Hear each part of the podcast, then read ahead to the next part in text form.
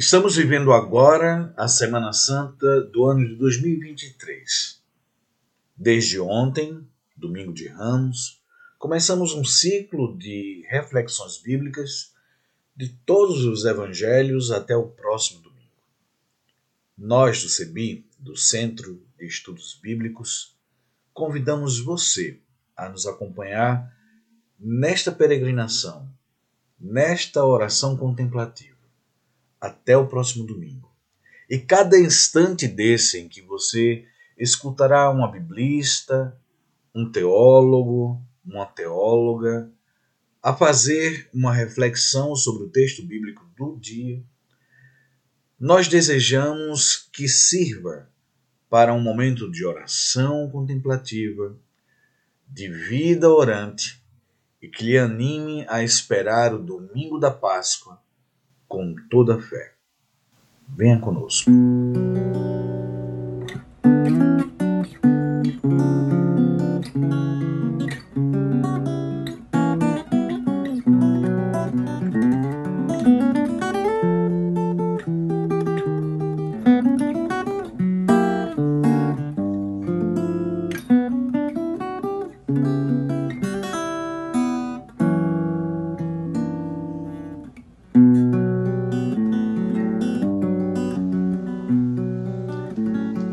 Evangelho de Jesus Cristo segundo São João, capítulo 12, versículos de 1 a 11.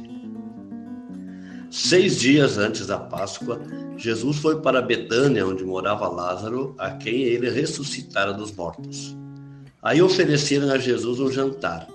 Marta servia e Lázaro era um dos que estavam à mesa com Jesus. Então Maria levou quase meio litro de perfume de nardo puro e muito precioso, ungiu os pés de Jesus e os enxugava com seus cabelos. A casa toda ficou tomada pelo perfume. Judas Iscariotes, porém, um dos discípulos de Jesus, aquele que iria traí-lo, disse: Por que esse perfume não foi vendido por 300 moedas de prata para ser dar aos pobres? Judas disse isso não porque se preocupava com os pobres, mas porque era ladrão. Ele cuidava da bolsa comum e tomava para si o que nela se depositava. Jesus disse: Não a censure, deixe que, que ela aguarde o perfume para o dia do meu sepultamento. Pois você sempre tem os pobres junto de vocês, mas a mim vocês não têm sempre palavra da salvação.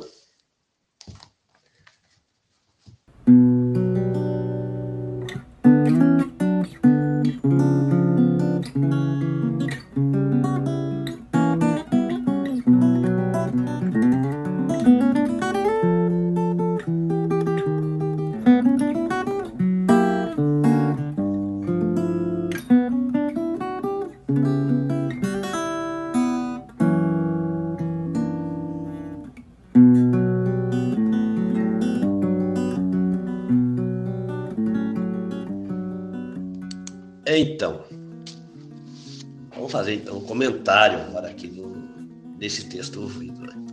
Mas antes eu quero saudar então todas as pessoas que acompanham pelas redes digitais aí do Centro de Estudos Bíblicos, CEBI, nesse tempo especial que estamos vivendo, a Semana Santa. Foi com muita alegria e responsabilidade que aceitei o convite para comentar o Evangelho da segunda-feira desta semana, dia 3 de abril, que trata da unção em Betânia, João 12, 1 a 11. Antes, porém, de entrarmos no texto propriamente dito, vamos falar um pouco do tempo litúrgico que estamos vivendo e do contexto bíblico da referida perícope. Tempo litúrgico. Estamos na Semana Santa, que vai de domingo de Ramos a domingo da Páscoa. E dentro dessa semana temos o Tríduo Pascal, que é a maior celebração litúrgica dos cristãos, pois celebra a paixão, morte e ressurreição do Senhor. O evangelho em questão faz parte da liturgia da palavra da segunda-feira desta semana. Evangelho de segundo São João. Este evangelho é também conhecido por quarto evangelho, por ser o que aparece em quarto lugar na sequência dos textos evangélicos no Novo Testamento, na Bíblia dos cristãos. Ele é precedido pelos evangelhos de Mateus, Marcos e Lucas, também conhecidos por evangelhos sinóticos. Os sinóticos são lidos na liturgia cristã aos domingos do tempo comum, um a cada ano, assim distribuídos. Mateus, ano A, Marcos, ano B e Lucas, ano C. Já o Evangelho de João não possui um ano para a sua leitura dominical mas é lido nas festas e solenidades do ano litúrgico, especialmente no tempo pascal. O capítulo 12 de João, onde está o nosso texto. Este capítulo narra as últimas atividades de Jesus em sua missão antes da paixão, morte e ressurreição. Portanto, esse capítulo é um divisor entre as atividades missionárias de Jesus e os acontecimentos de sua paixão em Jerusalém. O nosso texto, que nós acabamos de ouvir, né? o texto lido aí, da João 12, 1 a 11. O nosso texto inicia com uma precisão fantástica em relação ao tempo, seis dias antes da Páscoa, e trata sobre a unção em Betânia, que aconteceu durante um banquete na casa de Marta, Maria e Lázaro. Esta narração é precedida pelo belo capítulo 11 de João, que narra a história da doença, morte e recuperação da vida de Lázaro, irmão de Marta e Maria. Recuperação essa operada por Jesus em um dos seus mais belos sinais da presença do reino. E na sequência, depois do capítulo 12, nós temos o capítulo 13, que se inicia com a narração do lava-pés que ocorreu durante a última ceia de Jesus com seus discípulos e discípulas. Como podemos perceber, o contexto em que se desenrola o fato da unção em Betânia está localizado na semana que antecede a Páscoa dos judeus e rodeado de acontecimentos que procuram preservar e promover a vida e, ao mesmo tempo, celebrar e festejar, promovendo banquetes com os pobres. Este é o projeto de Jesus. Por outro lado, temos o projeto de morte, aqui representado por Judas, que representa a mentalidade dominante no seu tempo. Transformar tudo em dinheiro, para que para então poder comprar tudo, inclusive algo para os pobres se sobrar. Vamos a alguns símbolos aí da nossa da leitura de hoje. Betânia, o local onde aconteceu a unção, pode ser traduzido por casa do pobre e fica localizado nas proximidades da capital, Jerusalém, que servia certamente para acolher peregrinos pobres que vinham de longe para as festas litúrgicas no templo. Jesus mesmo hospedava-se ali com frequência. Outra palavra, banquete. Banquete na casa do pobre é muito simbólico, e ainda mais com o uso abundante de perfume que simboliza o amor e que se expande pelo ambiente da casa e seus arredores.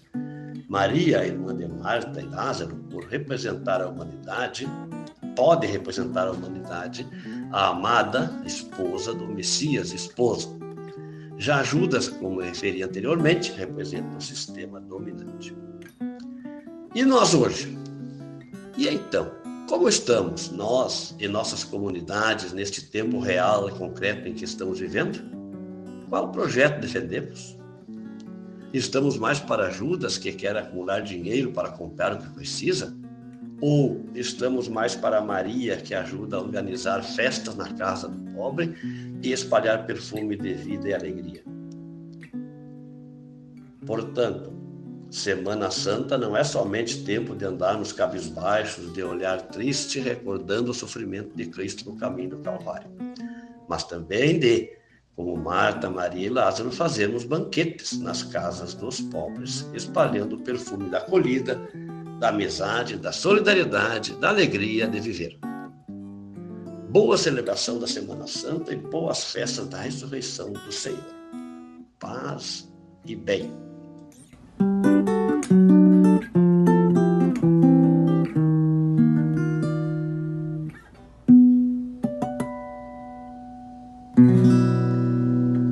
Sou Frei João Osmar Dávila, sou franciscano e moro em Agudo, no Rio Grande do Sul.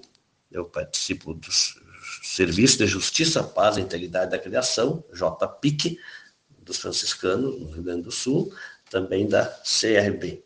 Conferência dos Religiosos do Brasil. E das pastorais sociais, aqui a nível da Diocese de Cachoeira do Sul e do Regional do Rio Grande do Sul. Sou também membro da ampliada das comunidades eclesiais de base no Rio Grande do Sul. Pelo CEBI, eu participo atualmente do Conselho Nacional, representando a região sul do estado do Rio Grande do Sul, Santa Catarina e Paraná. E dentro do conselho, eu participo dos serviços de publicações e comunicação. Paz e bem.